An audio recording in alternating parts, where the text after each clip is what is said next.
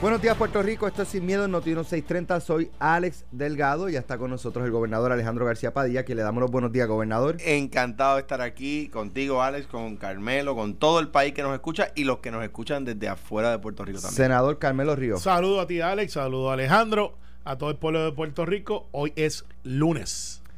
Lunes, eh, comenzando la semana, eh, ya bastante noticiosa, ¿no?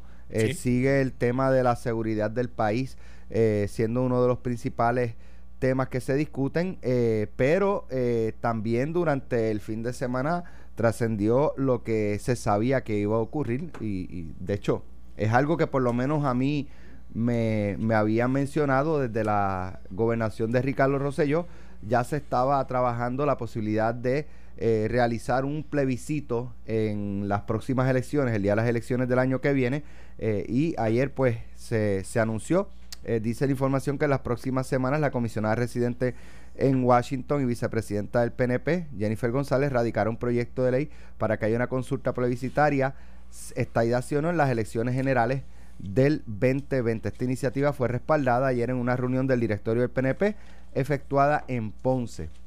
Nosotros como colectividad hemos hablado de hacer un plebiscito utilizando los mismos elementos que se utilizaron en Hawái y Alaska, de manera que sea contundente. Estamos proponiendo que para la próxima elección haya un plebiscito estadidad sí o no. Eh, no debería haber ninguna razón para que el Partido Popular se oponga a que realicemos en la próxima elección general un plebiscito estadidad sí o no.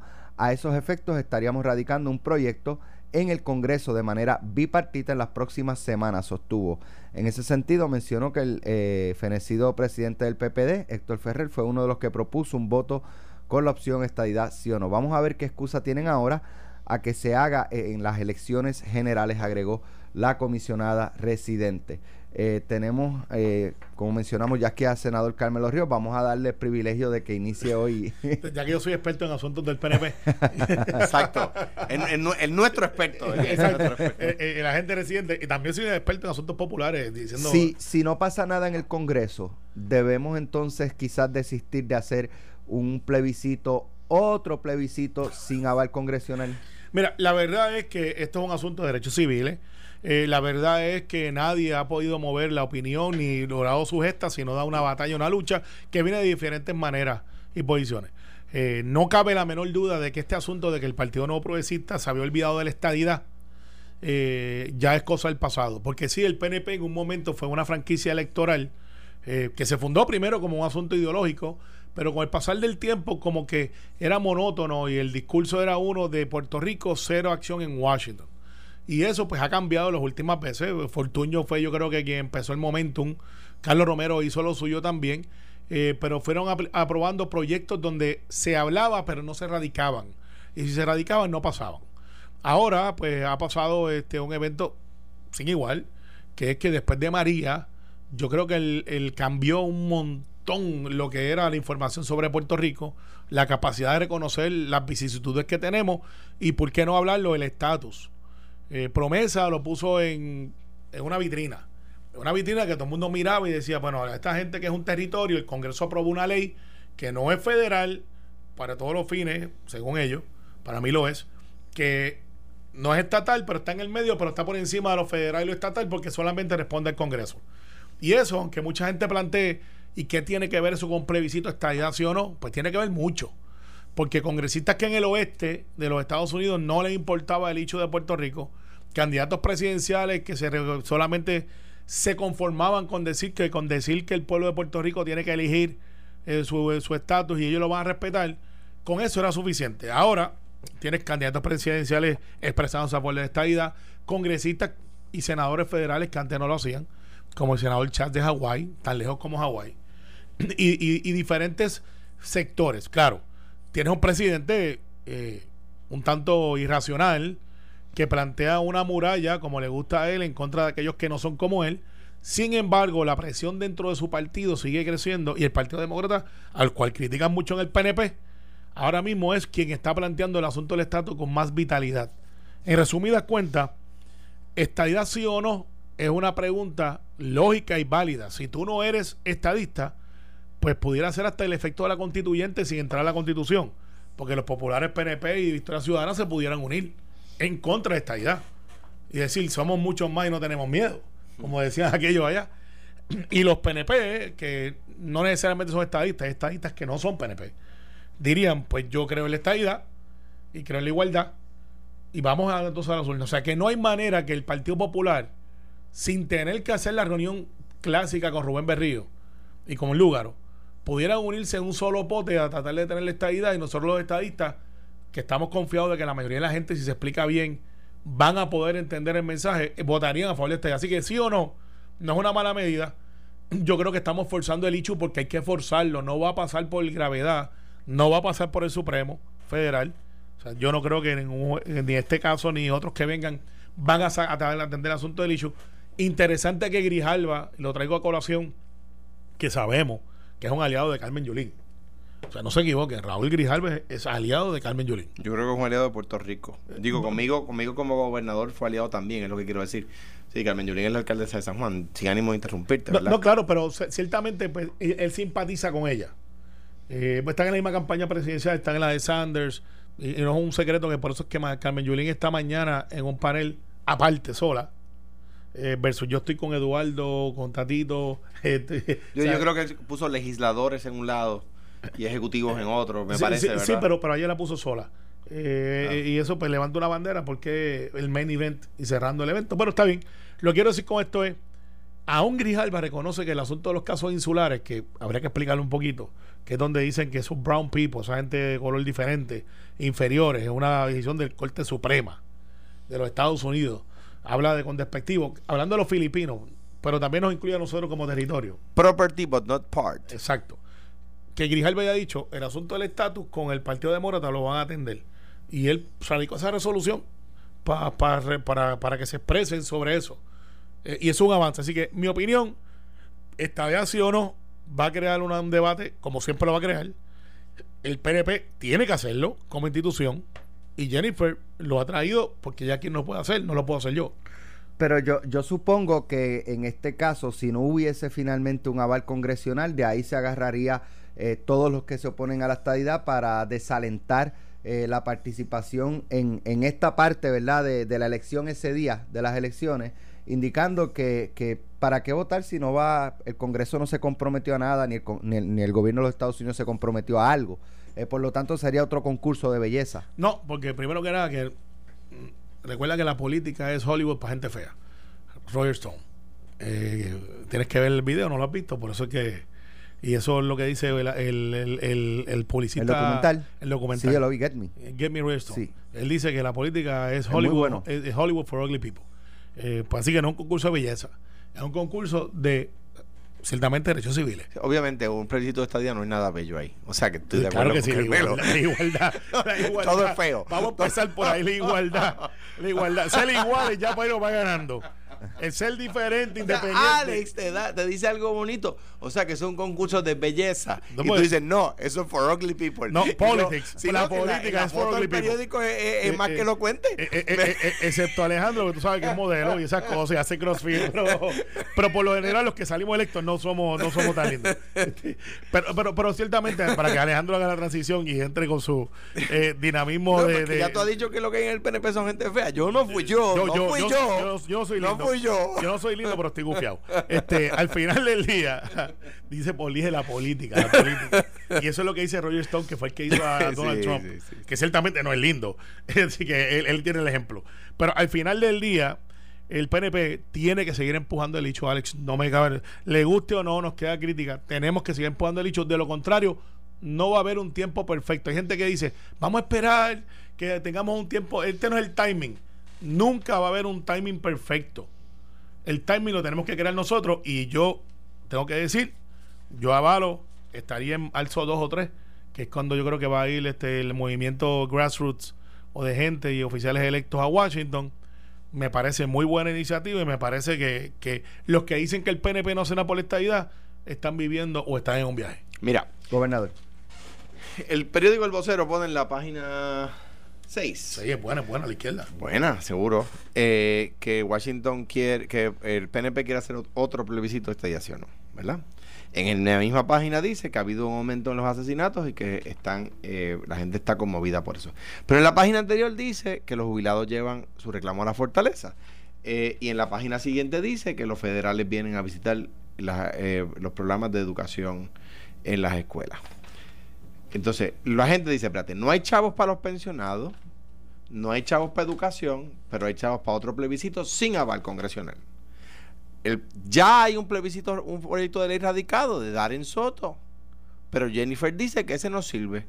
El de estadidad en 90 días, que quiere radicar otro plebiscito. Otro proyecto de ley. ¿Para qué? Para que se entretengan. Pues eso no sirve para nada y lo saben. Eso no sirve, no sirve para nada y lo saben. El periódico El Nuevo Día, por su parte, pone en la página 10 que proponen otra consulta de estatus en la página 12 ponen segundo fin de semana sin lancha, con, eh, perdón, con las lanchas dañadas. O sea, no hay chavos para arreglar la lancha, pero hay chavos para otro plebiscito. Y después en la página 14, ¡boom! La bomba. Que dice el congresista a cargo de este tema, improbable una solución al estatus. Eso está ahí para que los puertorriqueños lo vean. El PNP quiere proponer otro plebiscito de estatus que saben que va a tener la misma consecuencia. ¿Por qué? Número uno, porque está cargado para un lado. Las otras fórmulas no están. El PIB se opone, lo dijo Juan del Mao, el líder del PIB esta mañana, eh, eh, que eso es otro plebiscito eh, que, ¿verdad? que propone la desigualdad. Y nosotros no estamos representados, que somos, como, como bien sabemos, con el PNP los dos partidos mayoritarios. Entonces, ¿por qué? ¿Por qué esto se decide en el directorio del PNP? ¿Cuándo, ¿Cuándo lo hemos hecho que ha funcionado bien? Bueno, lo hizo Muñoz Marín y funcionó bien con Luis Ferré.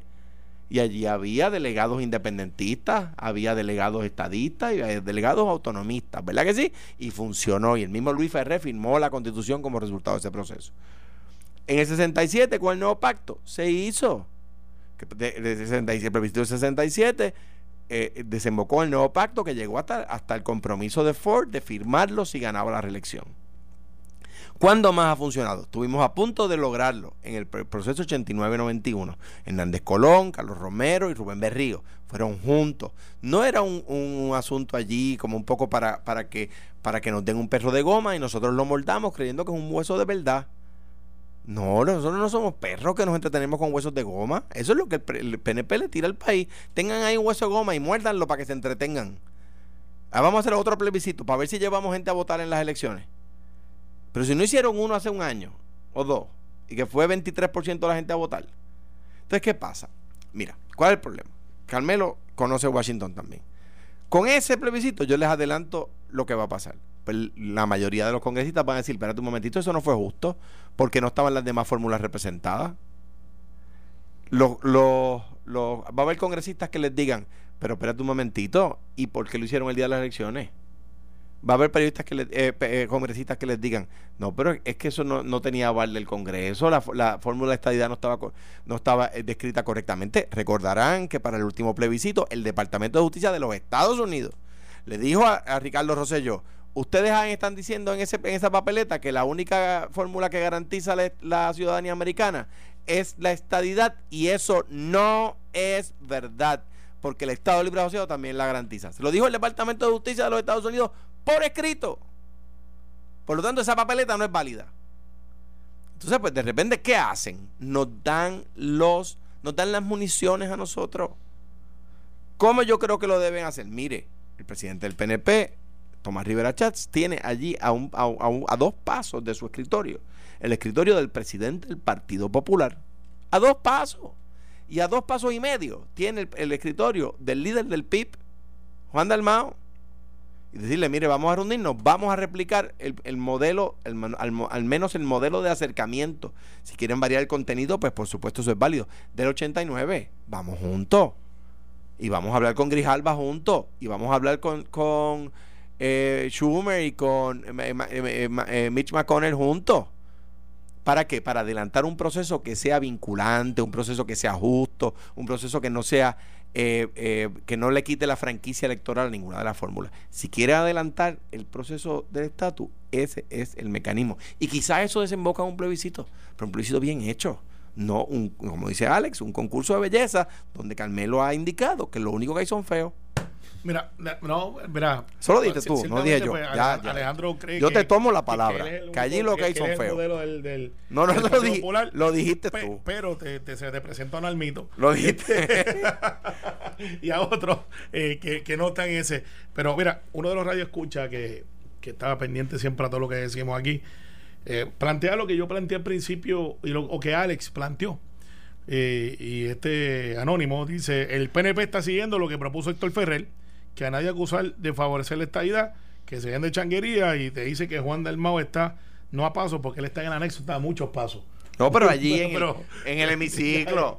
Pero eh, para efectos de lo que realmente es el debate, Alex, es un asunto de derechos civiles. O sea, yo le haría la pregunta a todos los que se oponen a definir el estatus de sí o no. Si somos iguales o no. Si, si Alejandro, Alex, tú y yo somos menos ciudadanos americanos que los que están haciendo esto mismo en otra emisora de radio en otro estado. O sea, si somos iguales como seres humanos. Yo quiero contestar esa pregunta cuando me toque. Sí, por eso, pues, no, pues, eso lo planteo. La quiero contestar. Si, si somos iguales, si tenemos la misma cantidad de derechos, si somos ciudadanos, porque lo somos, debemos de tener todas las capacidades que tiene la ciudadanía que nos acompaña. O sea, cuando tú preguntas eso, la contestación tiene que ser sí. Sí, entonces cuando tú preguntas qué es lo que nos lleva a eso, que es tener todo, y mucha gente dice, ah, pero eh, lo votan por el presidente, los colegios electorales, eso realmente no es votar, eh, es el poder político que es lo que trae la estadidad. O sea, el poder político de poner tener representación y no a las migajas y el mendingo que tenemos cuando vamos allá a DC. Grijalva dice que mientras hay un presidente que se llame Donald Trump, eso va a ser. No, no es ni siquiera la estadidad, es atender el, el asunto del estatus va a ser algo sumamente difícil y complicado. Eh, si es el mismo Raúl Grijalva que tú y yo hemos hablado y que Alejandro también conoce, ese Raúl Grijalva, eh, con mucho respeto, que me dijo a mí hace dos años y medio cuando lo vi en Arizona y estuve con él, hablando dos horas eh, en un vehículo, él y yo, que no iba a enmendar promesa, que eso era imposible. Dos años y medio después, estamos en una vista para enmendar promesa. ¿Por qué? Porque seguimos empujando, seguimos trabajándolo, hasta que se dio cuenta Raúl y un montón de gente más, y yo le agradezco por eso, de que promesa no es la solución para Donald Trump es trabajable. Claro que lo es. Ese es más trabajable que lo que mucha gente piensa, porque ese es un hombre de negocio. y él va a cuadrar su caja política y económica. Si la gente, si, si Puerto Rico fuera un estado republicano, vamos a dejarnos de, que no creo que lo sea. ¿De qué? ¿De qué? de, que fuera ¿A, dejarnos de qué? Eh, no, no, a dejarnos de, de pensar como, como personas eh, no civilizadas. Vamos a dejarnos de eso. Si Donald Trump pensara que Puerto Rico fuera un estado republicano, él no tuviese ninguna objeción en tener el debate sobre Puerto Rico. El hecho es que Donald Trump sabe, al igual que todos los puertorriqueños, aunque algunos se molesten, que nosotros vamos a hacer lo que se llama un swing state nosotros vamos a ser republicanos dependiendo del candidato o pudiéramos ser demócratas dependiendo del candidato y el tiempo histórico. Así que Puerto Rico sería algo como Florida, eh, y fíjate que es un sitio muy parecido a lo que nosotros migramos, pero sería un poco más demócrata que republicano. Pero pudiera cambiar.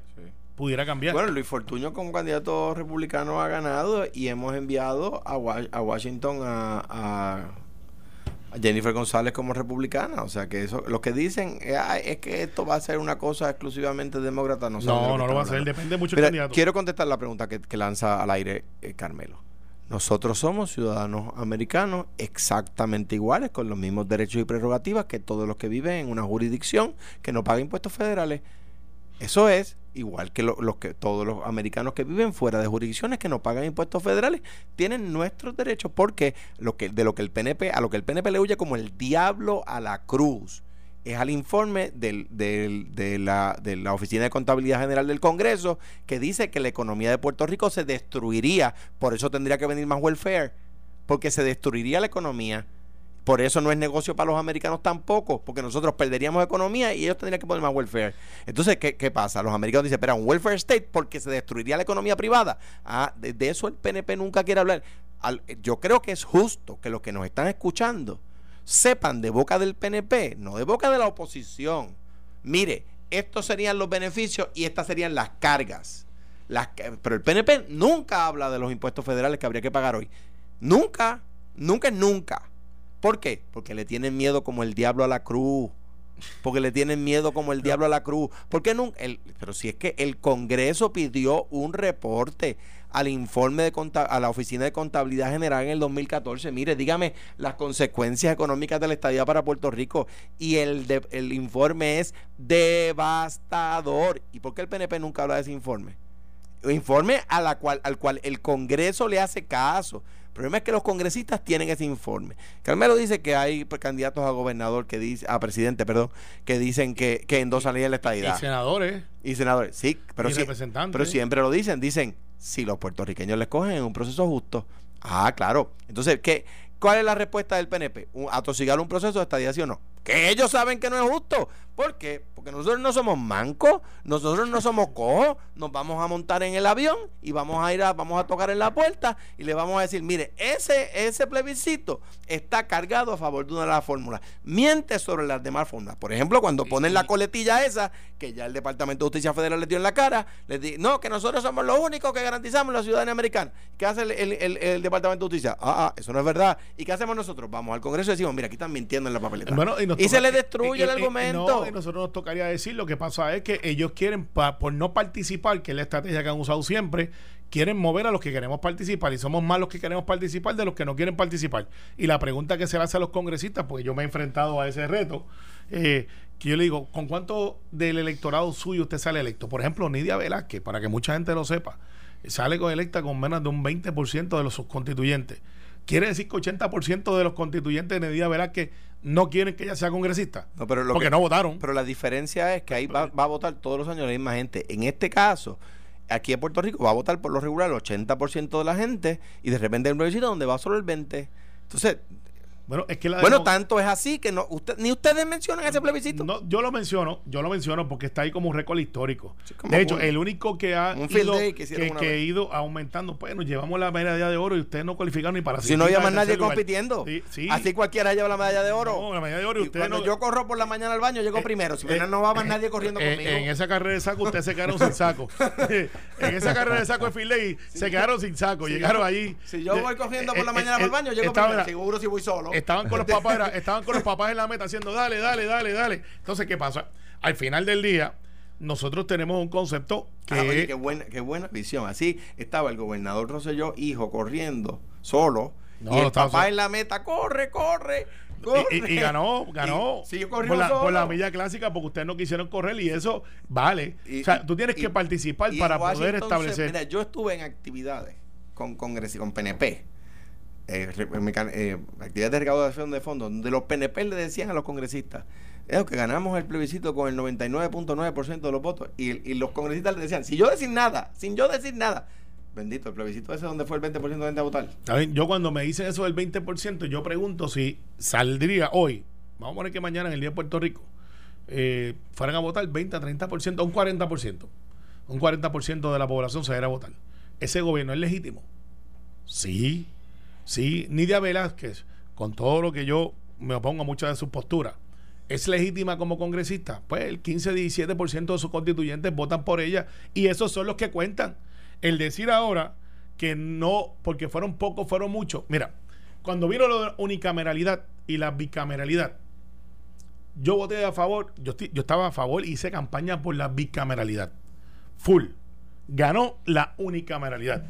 Cuando llegó el momento de votar en el hemiciclo, me gustó un regaño. José Emilio y yo votamos conforme a lo que el pueblo decidió en aquel momento.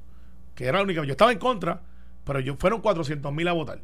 Yo dije, mira, si fueron 400 mil y los míos no fueron a votar a favor de la bicameralidad, ganó la única bicameralidad. Así que yo lo puedo decir porque yo lo viví y voté con la conciencia de que no salí favorecido en mi propuesta de bicameralidad y ganó la única bicameralidad. José Emilio, que en este momento es juez, y yo era los que estábamos en aquella época, pues si metimos ese voto consciente de que esos 400 mil contaban. Después no pasó en la Cámara, pero eso es otro asunto. Ese, ese, ¿Puedo contar ese día? Sí, este, este, fue un día duro. Ese día este fue así.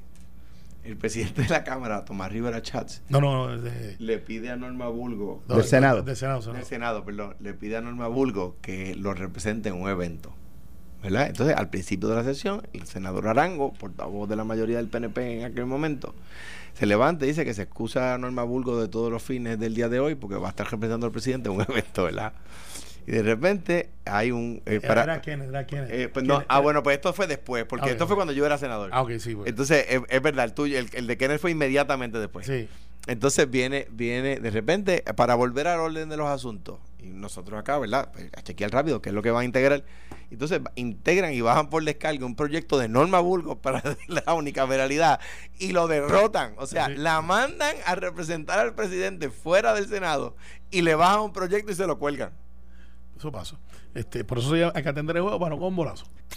En breve regresamos sin miedo, sin miedo, por Noti 1630. Continuamos en Sin Miedo Noti 1630. Alejandro García Padilla, Carmelo Ríos, yo soy Alex Delgado. La criminalidad sigue eh, siendo, yo creo que es el tema más importante ahora en la discusión pública.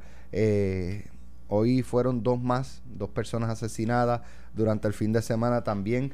Eh, ayer corrió por las redes sociales, lo cual yo del saque entendía que era más este, alguien haciendo una maldad para crear histeria de que eh, iba a haber respuesta de, la masacre de Ramos Antonini, que no pasaran por, por esa área, que no fueran al centro comercial, que se iba a formar en algún momento del día de ayer. Y yo, yo decía, o sea, el que cree esto, hello, esta gente no avisan.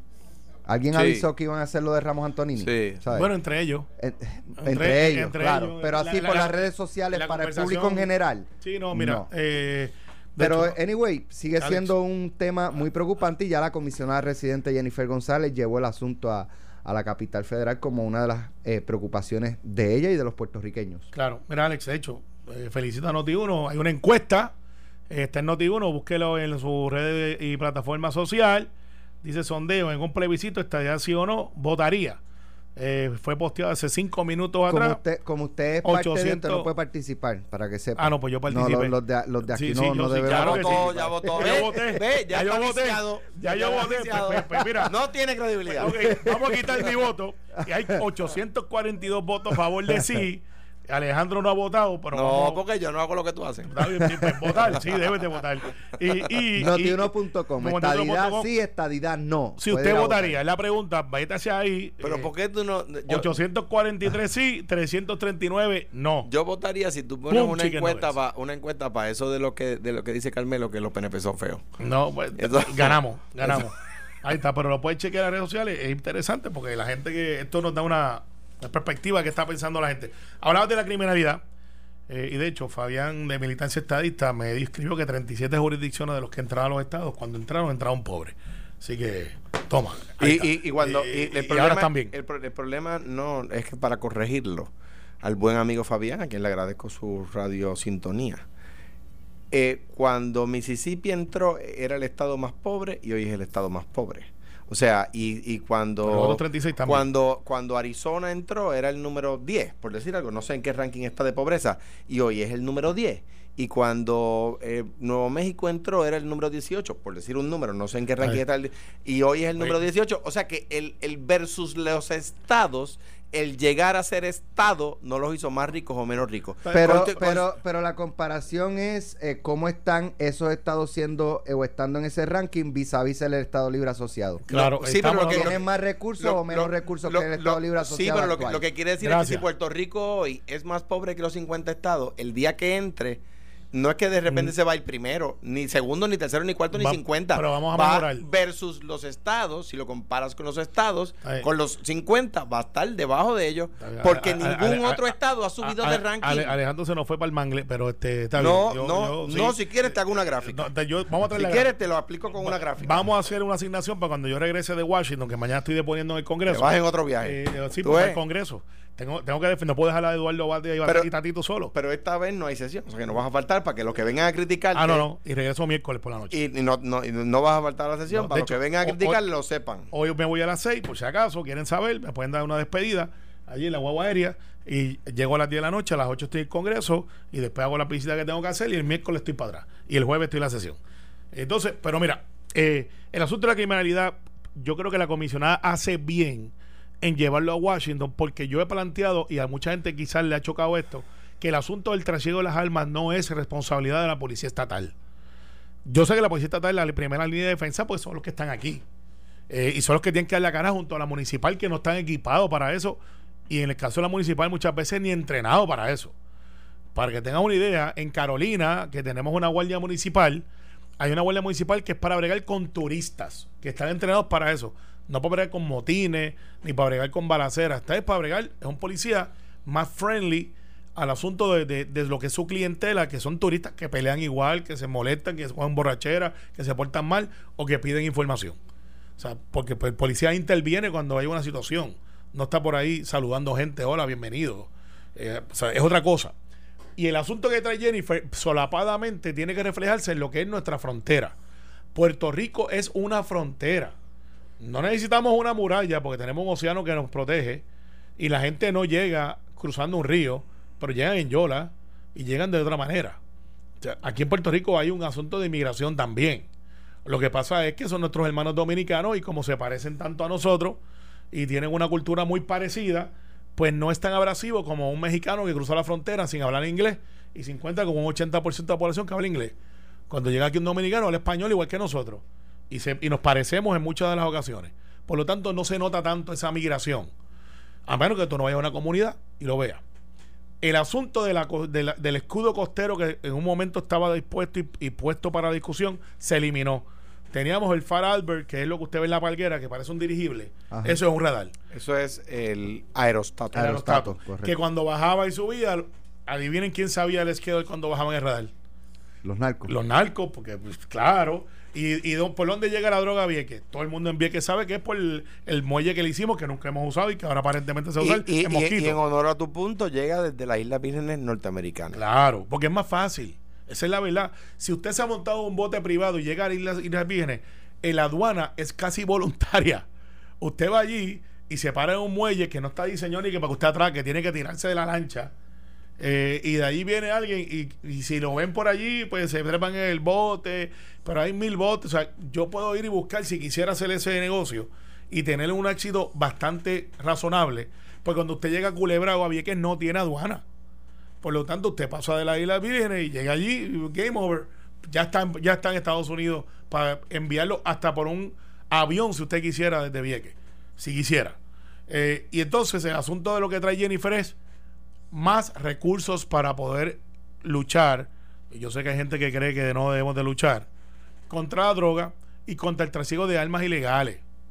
O sea, aquí nosotros no producimos cocaína. Nos llega por barco avión y en los tiempos de Pablo Escobar llegaba por submarino.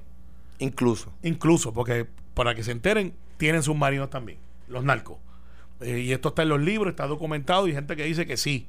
Y se ve, y hay estas fotos de submarinos en el área cercana a Vieques, Culebra y, Ceiba, eh, que no son militares, son de otra cosa. Entonces, al final, el gobierno federal tiene que asumir su responsabilidad, Alex. Aquí tiene ellos inteligencia.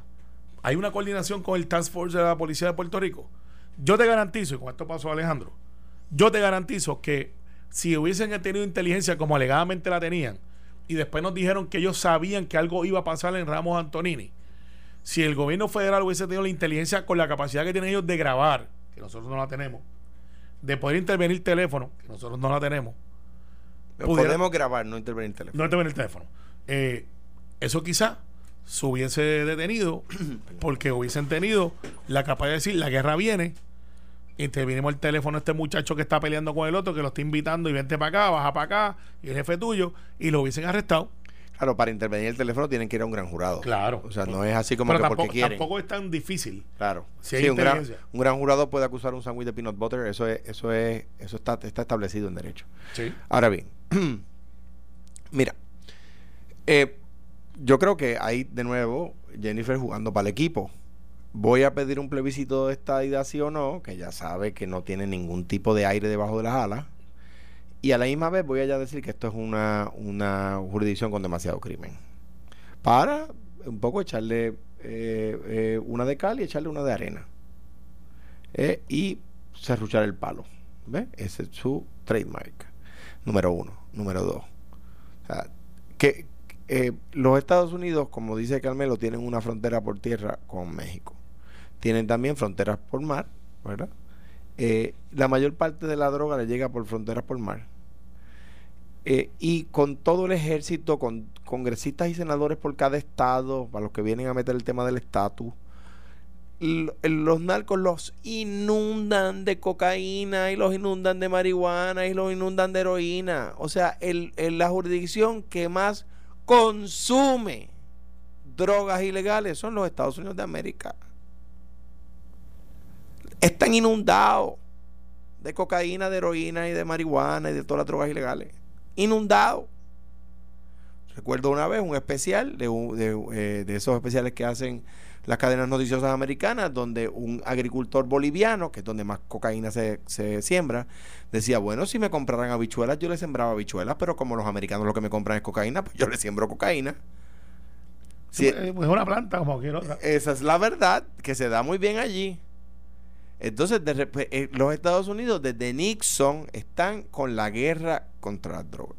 Pues miren, han cogido una leña más grande que la que le dieron en Vietnam. Y eso es mucho decir. le han dado de arroz y de masa. Pero ¿qué, dicen los, Estados Unidos? Insistimos en la guerra contra la droga. A mí me recuerda, en los Estados Unidos en la guerra contra la droga están como el, como boxeador que está cogiendo una pela y se queja con el árbitro cuando el árbitro quiere parar la pelea. Es que le han dado una leña están hoy inundados de cocaína, inundados. Entonces, pues la guerra contra la droga están perdiendo y no quieren cambiar de rumbo. Eh, ¿De dónde yo aprendí el tema de la descriminalización de la droga? Lo aprendí de un informe y una conferencia que da un juez republicano del primer circuito de Boston, que se llama el juez Torruella. O sea, que, esto es un tema que ya se está eh, conociendo y mi invitación a los que se oponen a la descriminalización de las drogas es a que lean sobre el tema, a que lo vean desde una perspectiva salubrista, desde una perspectiva económica. Mientras exista la demanda de un producto, llámele droga, llámele televisor, llámele iPad, llámele teléfono, llámele cámara, llámele puerta, llámele cerradura, llámele lo que usted quiera. Mientras exista la demanda en una sociedad de libre empresa va a existir la oferta. sí o sí. Y, eso es correcto. Eso, supply and demand es un concepto económico que está ahí vigente. Lo que pasa es que los efectos que tiene el atender ese asunto de dejar de dar la guerra contra la droga repercute en gastos para el gobierno adicionales, como lo ha hecho el alcohol, para, para entrar en el detalle. Nosotros aprobamos, cuando digo nosotros como sociedad, que el alcohol o el, ron o lo que sea, bebidas este, embriagantes, fueran legales para mitigar el asunto de lo que tú planteas de, la guerra contra aquel momento, contra el alcohol, que se estaban matando entre los mafiosos y tenían todas estas cosas ilegales. Pues vamos a sacarle chavos a eso. Muy bien. Eso ha llegado que nuestra sociedad, en un momento dado, nos ha costado más en la carga de los que contribuimos a la economía porque ahora tienen unos problemas de salud asociados al alcohol. No entremos en el cigarrillo que es más adictivo que la propia marihuana. Pero es que lo, que... Y, se paga por un impuesto sobre eso. Entonces ahora tienes en el efecto de salud una carga adicional que antes no estaba disponible. Ok, pues le dimos ahora el cigarrillo es legal eh, tiene efectos adictivos que todo el mundo sabe, pero como paga impuestos, pero, nos cuesta más en salud. Si, si se descriminaliza o se despenaliza, eso no va a bajar la demanda. La gente va a seguir, o sea, los que consumen van a seguir queriendo. Pero sí tienes, este, quizás en, la parte del trasiego. dos bueno, y tampoco porque seguiría siendo ilegal dos cosas, la, drogas. Ah, no, no sé cómo despenalizar o descriminalizar. La experiencia, la experiencia ha sido que baja la demanda porque qué? Porque la millonada, la trillonada que se gasta en combatirla se utiliza en educar. Y la, la, uno de los elementos que son unánimes, ¿verdad? Que no varía en las jurisdicciones donde se ha despenalizado es que baja la demanda, que se baja el consumo, porque número uno deja de ser ilegal y, el ser humano por naturaleza busca hacer lo que está fuera de las reglas. Y número dos se educa. Y, creo, ¿verdad? Eh, discrepo en cuanto al gasto. ¿Por qué? Porque el gasto que gastamos, que, tenemos, el gasto que tenemos en combatirla es tanto superior. Hablábamos el otro día fuera del aire. Nosotros gastamos en un preso 45 mil dólares al año. Y en un estudiante 5 mil. Y ahora está trascendiendo que no, no da tampoco. O sea, para los presos. nosotros en nuestros estudiantes al año gastamos 5 mil dólares y en nuestros presos 45 mil. Como digo. Pues, hay, alguien que plantearía, pues vamos a ponerlos en una casa, todo el mundo en una urbanización y cuesta menos tener los presos ahí, pero no es así. Lo que tenemos que buscar es por qué es, es si el sistema de confinar a la gente que le ha fallado a la sociedad no estoy hablando de los casos extremos de asesinatos y violadores, pues etcétera. hay gente que tiene que estar confinada, punto. Pero hay, gente, que, sí, pero hay gente que eh, a ver si si si, si ha funcionado por cientos de años. Ya no son la guerra contra las drogas del 70 y pico para acá, de 1970 y pico acá.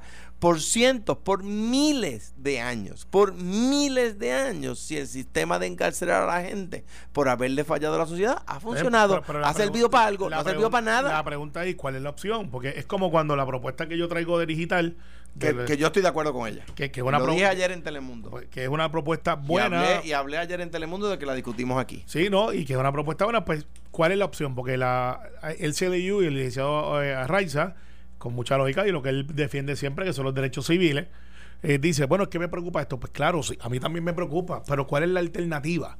Eh, bueno, pues podemos decir paz mundial y podemos decir, este, vamos a entrenar a nuestros pequeños para que sean gente de bien. Sí, yo estoy de acuerdo con eso, pero ¿qué hacemos ahora? Ah, pues vamos a darle más armas a la policía. Bueno, pues eso es una opción. Eh, ¿Cuánto cuesta eso? ¿Tenemos los chavos? Pues vamos entonces a mano dura contra el crimen full, que eh, pues yo en algunas partes de mano dura estoy de favor y en otras no. Eh, ¿Sabes? Pero, ah, pues vamos a hacer que, que respeten a la policía. Pues eso puede conllevar violación de derechos civiles. ¿Queremos eso?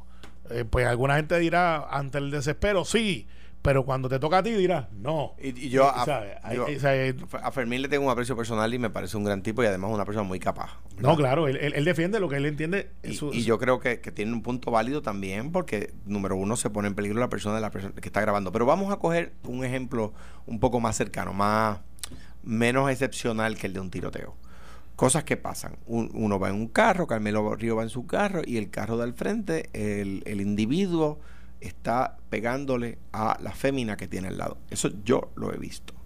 Y en las veces en las que yo he estado, varios nos tenemos que bajar, fue hace muchos años, no, se bajan varios caballeros, entre ellos yo, y, y, uno más o menos le dice a la persona que tiene que dejar eso y alguien llama a la policía, etcétera. Pues eso pone en peligro a, a las personas que están interviniendo. ¿Qué tal si una persona puede utilizar el dispositivo que propone Carmelo, que es un app, para grabar? La policía sabe de inmediato, hay un abusador que le está pegando a su compañera o a la persona, a su familia, lo que sea, a su esposa. Entonces, ¿qué pasa? Ahí, ¿queremos ese app o no? Pues yo estoy seguro que unánimemente estaríamos de acuerdo si el vecino puede enviar un app por un app información a la policía al instante anónima con, anónima con ubicación eh, por GPS eh, eh, certera de dónde hay una persona que está cometiendo un acto de violencia doméstica, pues por supuesto que ese yo lo quisiera tener. Claro, y de la misma vez te puede dar información para ver qué está pasando en tu, en, tu circunferencia, si hay un robo, si hay un tiroteo, si hay un abuso, si hay una persona que... todas estas cosas ya existen y lo que planteamos es, no hay una varita mágica, Alex, ni Alejandro, pero ¿qué podemos hacer a corto plazo? Pues el debate continúa, pero hay que tenerlo.